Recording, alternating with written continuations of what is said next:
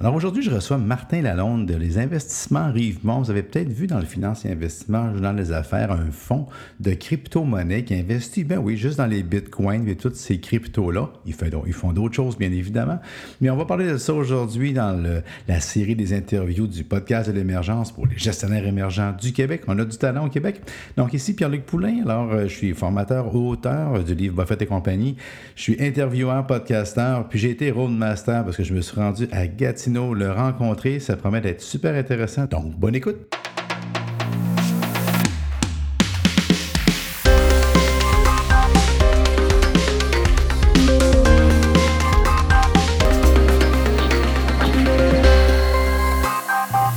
Alors bonjour, ici je suis en présence de Martin Lalonde, président et gestionnaire de portefeuille MBA CFA, puis je ne sais pas s'il y a d'autres lettres après. bonjour Martin. Allô. Alors, euh, tu es le créateur, le fondateur de Rivemont, gestion de portefeuille. Oui.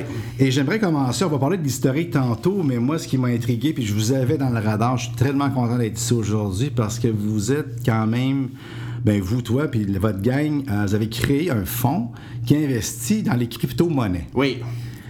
Euh, faut le faire. Faut le faire. Parce que quand on y pense, moi, écoute, je suis dans le domaine des fonds d'investissement, ça fait 30 ans, puis tu parles d'investir à la bourse, dans les actions, métaux précieux, oui. Puis là, tu t'en oh, du bitcoin, pourquoi pas? Pourquoi pas? Euh, euh, peut-être un peu l'historique de ça, pourquoi ben c'est arrivé. Moi, euh, j'ai investi mes, premières, mes premiers montants dans la crypto-monnaie il y a à peu près deux ans. C'est un de mes amis qui m'a fait découvrir ça. Au départ, j'étais un peu réticent. On vient de la finance, on ne sait pas de quoi on parle. on a décidé de plonger, puis en partant, on a fait des, beaux montants, des beaux profits. fait que j'ai été de plus en plus intéressé à ça. Euh, cette personne-là, qui, est maintenant consultant pour, euh, pour se faisait approcher, c'est Philippe Jeté son nom, par des gens pour qui gèrent leur portefeuille de crypto-monnaies parce qu'ils ne savaient pas comment faire. Et en même temps, moi, de mon côté, j'avais un client à valeur élevée euh, qui commençait à s'y intéresser beaucoup, beaucoup. Puis il m'a dit Martin, en tout cas, si jamais un jour tu pars quelque chose là-dedans, je vais te donner 3 millions pour, investir là-dedans. OK. J'ai fait 1 plus 1. Ben, 1 plus 1 égale 3 millions. C'est ça. Fait que j'ai dit j'ai un, j'ai de capital d'un côté si jamais je décide de me lancer et j'ai l'expertise de l'autre côté. Euh, donc, euh, euh, j'ai ramené tout ça sous le chapeau Rivemont, si on peut dire, puis on a, on a décidé de lancer le fond vers l'été l'année dernière. Mais comme tu peux imaginer. ben là, c'est ça, j'essaie d'imaginer, mais ça a été un rock and roll ride. ben, on n'a pas pu le lancer en tant que tel à, ah. l'été quand on a voulu le faire parce que on a eu des communications avec l'autorité des marchés financiers, mhm. euh, comme tu peux imaginer, et eux avaient une série de, restrictions ou de demandes qui étaient très, très, très élevées, euh, puis on peut le comprendre. Euh, donc, ça nous a pris plusieurs mois, une demi-année. On a reçu notre autorisation de départ pour le Bitcoin et l'Ethereum au mois de décembre. On a rajouté quatre autres crypto-monnaies au mois de février. Euh, suite à une autre demande à l'AMF et on a commencé à transiger les premières crypto-monnaies en tant que telles euh, début mars. c'est vraiment, vraiment. moi, j'avais vu ça dans le coin de mon, radar, c'était là, vous aviez fait de l'annonce. C'est ça. Donc, au mois d'octobre, on a annoncé officiellement le lancement euh, du fonds. Oui, c'est ça. Euh, et suite à ça, il y a eu des discussions additionnelles avec l'autorité des marchés financiers euh, qui faisaient qu'on n'était pas tout à fait là pour le lancer. Il y avait des demandes particulières qu'on Je sais pas pourquoi, mais je suis du genre de. Il y a des choses, des fois, je suis sceptique, mais là, je suis absolument pas sceptique. Écoute, il y a même les cartes de crédit ont arrêté. Moi, j'en reviens pas. Les banques ont arrêté. Les gens, ils, empêchent les gens d'acheter de la crypto avec leur carte de, crédit. Ça, c'est quelque chose. Ce qui était important pour nous quand on l'a lancé, non seulement l'AMF, mais qu'est-ce qui a été long, c'est qu'on voulait des partenaires solides. Ben, et tous ces partenaires-là solides, on était le premier, vu qu'on est les pionniers. On est encore le seul fonds euh, de crypto-monnaie activement géré au Canada. Euh, euh, tous ces partenaires-là, c'était la première fois aussi. On parle, notre auditeur, c'est KPMG. Euh, ben, KPMG, il n'en auditait pas de fonds de crypto-monnaie. Notre, notre, fiduciaire, c'est le groupe TMX Trust à Toronto, mais il n'y avait pas ce produit-là. Ben, donc, on a créé, c'est sous la bannière légale, un Mutual Fund Trust par notice d'offre, donc pour investisseurs accrédités ou clients gestionnaires de portefeuille. Donc, c'est 100 ou 250 000 minimum? sauf, c'est pour investisseurs accrédités, donc c'est des revenus annuels de 2 ou 300 000 pour le revenu des D'un million. Mais comme firme de gestion de portefeuille, nous, si on fait l'analyse euh, du profil du client et on juge avec lui que ça lui convient dans son portefeuille, on peut l'ajouter euh, à son portefeuille parce que nous, comme firme de gestion de portefeuille, on peut accréditer Vous le avez. OK, OK. Ça veut dire que présentement, au Canada, toutes les firmes de gestion de portefeuille peuvent acheter le fonds Rivemont Crypto. Et on a eu une dernière nouvelle euh, l'année dernière. Il y a une première banque canadienne qui a accepté de- de- de- d'avoir notre fonds sur leur plateforme. On Mais peut avoir un en- scoop? on a- non, il n'y aura pas de Je peux pas avoir de scoop? Oh, ça aurait été mon premier scoop pour podcast de l'émergent. tu Il y, a- il il plusieurs quand même euh, compagnies privées euh, de, conseillers qui, qui sont très intéressés et qui commencent à embarquer avec nous. Oh, wow. Donc, c'est très, très, très différent de ce qu'on peut voir dans les headlines. C'est ainsi que le Bitcoin, c'est fini ou. C'est toute, toute, Ah, cette, toute, cette- toute cette négativité-là qui pense- entoure. Là. Puis il faut comprendre, euh, Rivemont, c'est pas une firme de crypto-monnaie, c'est un des produits qu'on a. Puis je Ben dirais oui. qu'en termes d'actifs sous gestion, c'est pas C'est pas une grosse- gros- non, non, non. C'est pas une grosse partie. Euh, par contre, on pense que dans quelques années, tous les portefeuilles d'investissement vont avoir une portion qui va être dédiée à la crypto-monnaie. Et on espère que ça va être le produit Rivemont qui va être pris euh, par les. les Ben, vous avez l'avantage du premier, là. Puis comme je t'ai dit, cap- vous avez capté mon attention là, dans les journaux. Puis j'ai fait, ben, tu parles d'une idée. Parce que d'investir directement dans la crypto, c'est pas, c'est pas donné. Puis on voit la volatilité. Donc, c'est. Puis. Faites-vous de l'analyse fondamentale. Y a-t-il une forme d'analyse? L'objectif, Parce que dans le fond, on a tellement l'impression que c'est. Il y a des grosses baleines, on appelle ça des baleines, là, des gens qui arrivent puis qui vont le jouer, ils vont faire du spoofing là-dedans. C'est tout cet élément-là. Un, de- pour les, les plus grandes crypto-monnaies, euh, c'est un marché hyper liquide quand même. Fait que la manipulation, euh, je dis pas qu'il n'y en a pas eu, puis Mais tellement- tellement pas, de mon- mais à cause de la liquidité et de la profondeur du marché, c'est vraiment difficile selon moi à faire. L'objectif du fonds Rivemont Crypto, quand on l'a lancé, c'était pas d'avoir juste les plus grandes crypto-monnaies, c'est d'en avoir plusieurs. Oui. Possiblement d'investir dans des ICO plus tard, des choses comme ça. Oui. Par contre, présentement, le, le- euh, la structure du marché institutionnel n'est pas présente encore. Donc, comme nous, par exemple, une, une- une chose qui est importante de notre auditeur, c'est de suivre les, les flux monétaires. Donc, ça part du compte de banque, ça va vers Oui, le gardien oui. d'actifs, ça va vers, vers notre compagnie qui, qui fait nos transactions. Et pour la plupart des, des échanges, on ne pourrait pas faire ce suivi-là. Ils ne sont pas, sont pas euh, en Amérique du Nord ou ne sont pas inscrits avec leur autorité. Donc, nous, il faut faire affaire, évidemment, avec des, des- des partenaires qui sont inscrits auprès de leur autorité. Ce qui fait en sorte que, présentement, on a juste les six plus grandes crypto-monnaies. Qui est Bitcoin, Bitcoin Cash, Ethereum, Ethereum Classic, Ripple et Litecoin. Et on regarde pour en ajouter d'autres quand les... euh, Mais c'est à peu près 60 de capitalisation. c'est ça. Donc, on a, les- on a les gros joueurs. Ouais, on a les gros ouais. joueurs. Euh, on veut faire de l'analyse plus fondamentale, de l'analyse technologique, de l'analyse fondamentale sur des projets, sur des équipes, euh, sur des plus petites crypto-monnaies, mais on n'est pas là. De là, de là, le fameux ICO, l'initial Initial Coin Offering. Oui. OK, donc on va revenir le plus traditionnel maintenant. On a, on a, on a tassé ça, c'était pas c'était un éléphant dans la pièce. Il fallait que je te parle de ça. Parle. puis, puis c'est, une grande partie de la croissance présentement de Rivemont est, est- est liée à, à ce produit-là parce que les, gens qui sont intéressés par ça, ils viennent nous voir. OK, super. Parlant de croissance de Rivemont, ça date, la date de, je ne l'ai pas vu ici, de la 2010. création. 2010. 2010. Donc, juste après la belle euh, valse que l'on a eue avec les et- marchés. et qu'est-ce qui est intéressant? Pourquoi 2010? Euh, moi, je suis un trader. J'ai commencé à faire. euh, je, je- je fais du trading personnel avec l'argent de ma famille, avec de l'argent des amis. J'ai commencé à trader en 99 quand les marchés ont baissé drastiquement sur le Nasdaq. Et j'ai été chanceux parce que sur mon compte, à ce moment-là que j'avais ouvert avec TD Waterhouse, j'avais le droit de faire des options de la vente à découvert. Et j'ai fait de la vente à découvert de façon massive sur les compagnies technologiques en 2000, ce qui a fait que j'ai eu un capital intéressant et une certaine mini-notoriété euh, avec les gens autour de moi. J'ai commencé à transiger, à continuer à transiger tout ce temps-là et en même temps, j'ai eu un emploi en fusion et acquisition. Mais quand est arrivé la débâcle de 2008-2009, j'ai recommencé à faire de la vente à découvert vraiment solide sur les compagnies financières aux États-Unis. Et à ce moment-là, ça m'a permis d'avoir le capital et surtout d'avoir les actifs parce que les gens venaient me voir pour euh, euh, investir leur argent. Donc, c'est à ce moment-là, en, en- en 2009, que j'ai contacté la- l'autorité du marché financier la première fois pour partir la firme et euh, j'ai eu l'autorisation au milieu 2010. Vous êtes parti directement en gestion privée discrétionnaire. Vous vendez pas. Je pose toujours la même question à ma gang de gestionnaires en émergence que j'appelle. Vous vendez pas de fidélité, pas d'AGF, pas pas, de fonds, il n'y a rien, rien, rien, rien. Tous les que- produits euh, qui sont euh, que nos clients ont dans leur portefeuille, c'est des produits Rivemont. À moins, de, à moins d'utilisation quelquefois de FNB, de ETF pour euh, des expositions particulières, notamment les marchés émergents ou euh, des, secteurs particuliers. Votre clientèle, est-ce que c'est plus du institutionnel, du fonds de pension ou des particuliers? Retail, donc c'est des particuliers. des gens qui sont fortunés. On a eu la première, le premier family office qui va accepter de venir avec nous pour le fonds microcap qu'on peut parler aussi. Il euh, n'y a pas de scoop, on ne peut pas dire de nom. Non, mais, je l'ai vu, ben, j'ai vu Microcap sur votre... Donc, c'est un fonds qu'on a lancé aussi au début d'année. Avec euh, deux, deux on va personnes. Notre premier investissement institutionnel dans ce produit-là.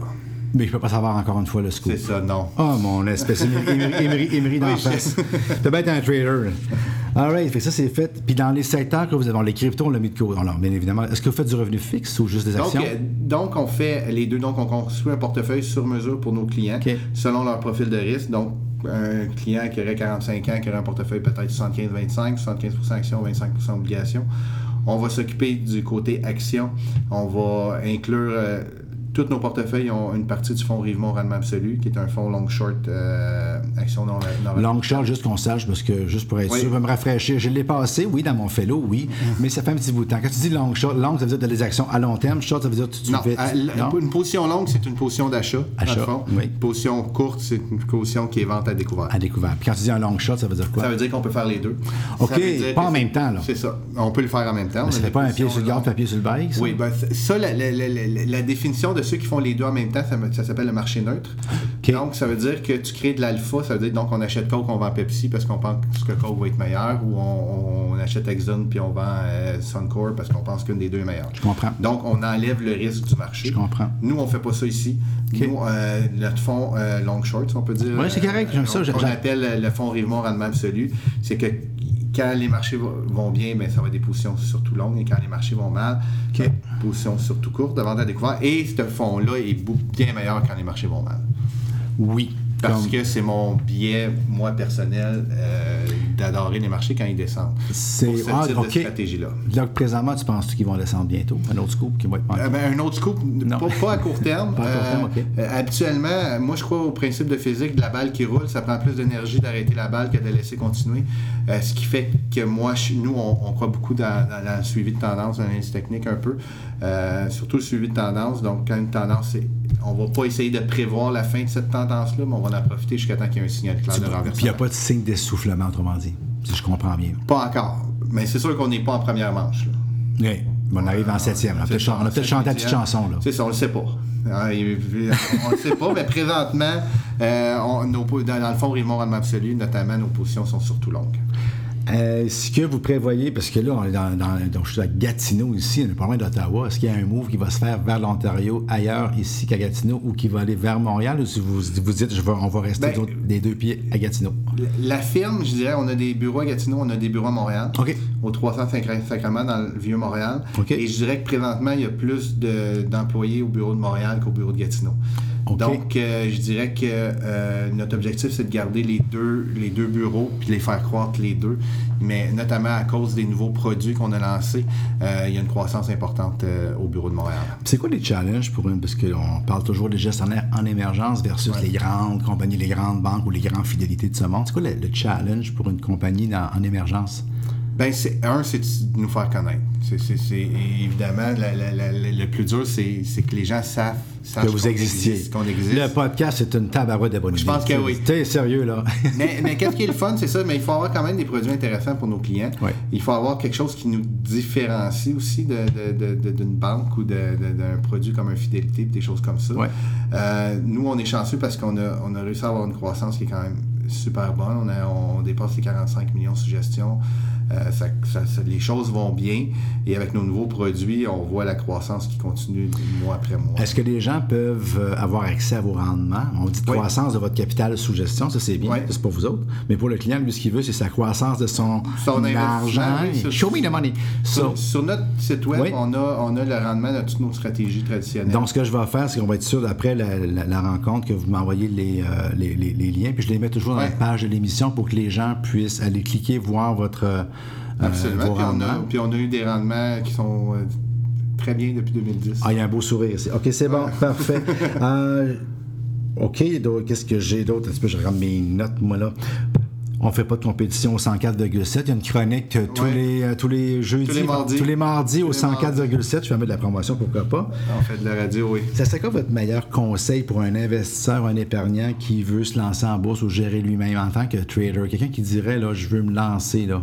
Euh, euh, un, je pense qu'il faut avoir une stratégie claire d'achat et de vente. Et c'est drôlement dit, mais la plupart des gens ont des stratégies d'achat et pas de stratégie de vente. Ils savent pas quand elle sortir. C'est ça. Donc, euh, et ils vont acheter une compagnie sur souvent les nouvelles qu'ils entendent ou, et, ils ne sauront pas c'est quoi le fondamental de la compagnie. Puis quand je dis fondamental, moi je fais tout de suite tendance, mais il faut quand même que je sache une compagnie, par exemple, une, information aussi facile que la capitalisation de l'entreprise.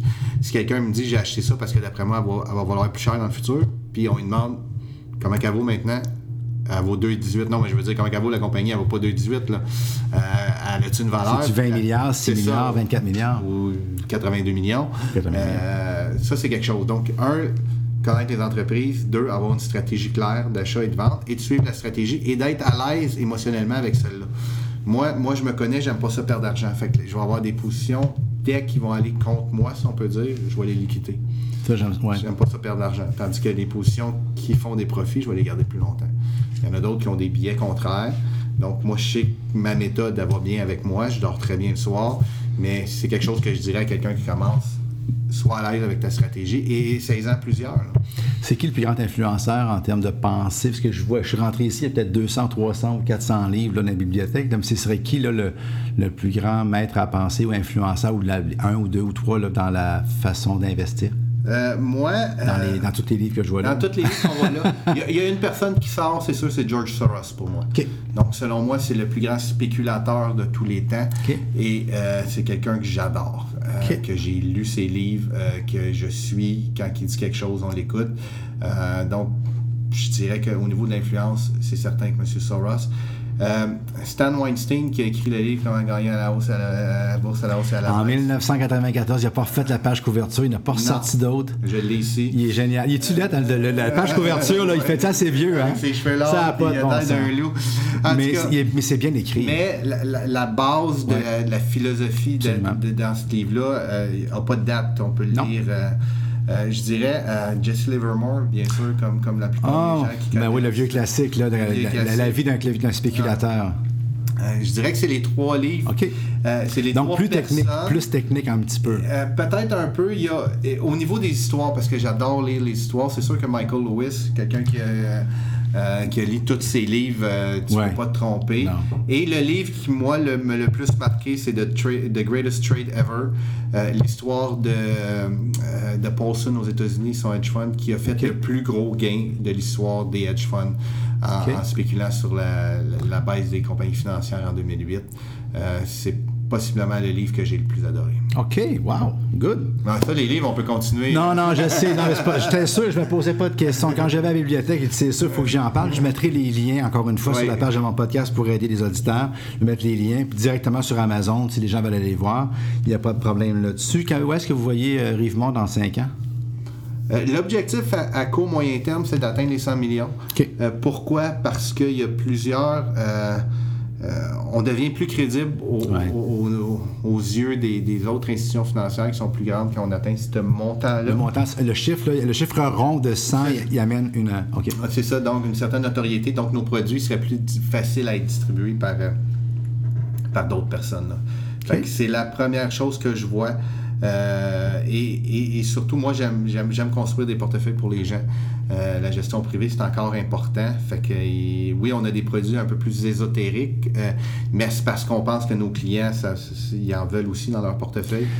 Mais s'il y a une chose qui est le fun en gestion, c'est que la différenciation, le côté, j'oserais dire, artiste, euh, out of the box, penser différemment, arriver avec des choses, en finance, ça ajoute toujours de la valeur parce que tu arrives toujours une corrélation qui est négative et tu viens diminuer ton risque en autant que ton actif sous-jacent ait, de la valeur à long terme. Qu'est-ce qui est super bien avec les, les, firmes comme la nôtre indépendante, c'est qu'au niveau de la sécurité, présentement, c'est aussi sécuritaire, au fond, qu'avec les grandes banques. Nous, on utilise la National Bank Independent Network, qui est une filiale de la Banque nationale pour la garde des actifs de nos clients. Donc, des choses, on va prendre l'éléphant encore une fois dans la pièce, les Vincent Lacroix ou les Earl Jones, des, des, choses comme Vincent Lacroix. Ça ne peut plus arriver. Donc, même si je voudrais, je ne pouvais pas. Les actifs de nos Tu as essayé? Alors, Non, non, non, non, non, non, non, Mais autrement dit, c'est incompréhensible que quelqu'un peut même y penser. Ben, c'est ça. Mais je dirais que les clients peuvent avoir accès 24 heures sur 24 directement sur le site du gardien d'actifs avoir leur transaction, euh, la valeur de leur compte, euh, les frais qui ont été prélevés. Donc, souvent, je dis à un client chez Rivemont, je dis, vous avez le meilleur des deux mondes. Vous avez une, boutique ou une petite firme qui est spécialisée pour la décision de pour les décisions de placement, mais vous avez aussi l'infrastructure pour la sécurité des actifs. Donc, c'est le meilleur des deux mondes. Bien, c'est super. Bien, écoute, je vous remercie beaucoup, beaucoup, beaucoup de m'avoir accueilli. Je pense que je pense qu'il y a de l'avenir intéressant. Puis je vais, je vais garder un œil sur votre fonds de crypto, ça c'est certain. Merci Martin. Merci à toi. Non, mais c'était assez cool, pareil, tu sais, d'avoir euh, accès à un gestionnaire comme ça. C'était vraiment le fun. Puis je l'ai dit lors de l'émission, je vais mettre les liens. Euh, c'est le fun de rentrer quelque part parce que je vois plein de livres. Pour un auteur qui écrit des livres, c'est le fun de rentrer où il y en a 200 ou 300 livres sur les murs. C'était plaisant de continuer à jaser après l'entrevue. Donc, j'espère que vous avez apprécié. Écoute, pour vous dire à quel point il y a du talent au Québec, euh, je trouve ça extraordinaire de rencontrer ces gens-là tout l'été. Je vais continuer mon projet. Ça va se terminer en un livre cet automne qui s'en vient. Je prévois le sortir en en novembre, très possiblement. Je pense pas qu'il va être prêt pour septembre, mais novembre, c'est là que je vise euh, pour vous faire découvrir l'ensemble de tous ces gens-là dans un bon livre bien fait, idéalement. Il va être en complémentarité avec euh, Buffett et compagnie qui était rouge. Je vous annonce euh, de l'avance que la page couverture va être bleue avec un petit fleur de lys dans le fond. Oui, pourquoi pas un peu de fierté, c'est bien. Alors, euh, c'est ça, c'était Pierre-Luc Poulain. Vous pouvez me rejoindre euh, sur Facebook, LinkedIn, Twitter, tout ce que vous pouvez imaginer sur le web. Vous me cherchez, vous me trouvez, c'est assez facile, Pierre-Luc Poulain. Vous m'écrivez. Si jamais vous êtes euh, jaloux de tous les gens qui viennent sur mon podcast, écrivez-moi, je vous inviterai à venir en onde avec moi par Skype où j'irai vous rencontrer. Et si vous êtes encore plus jaloux que ça, puis vous aimeriez avoir votre propre podcast, bien, imaginez-vous donc que j'ai développé de l'expertise, puis vous, vous entendez mon enthousiasme à chaque podcast. Ça me ferait plaisir de vous aider. C'est rendu maintenant une de mes nouvelles branches de business d'affaires. J'aime trop ça, faut que je le fasse partager à mes auditeurs et à ceux qui veulent bien me le demander. Alors, à la prochaine. Bye.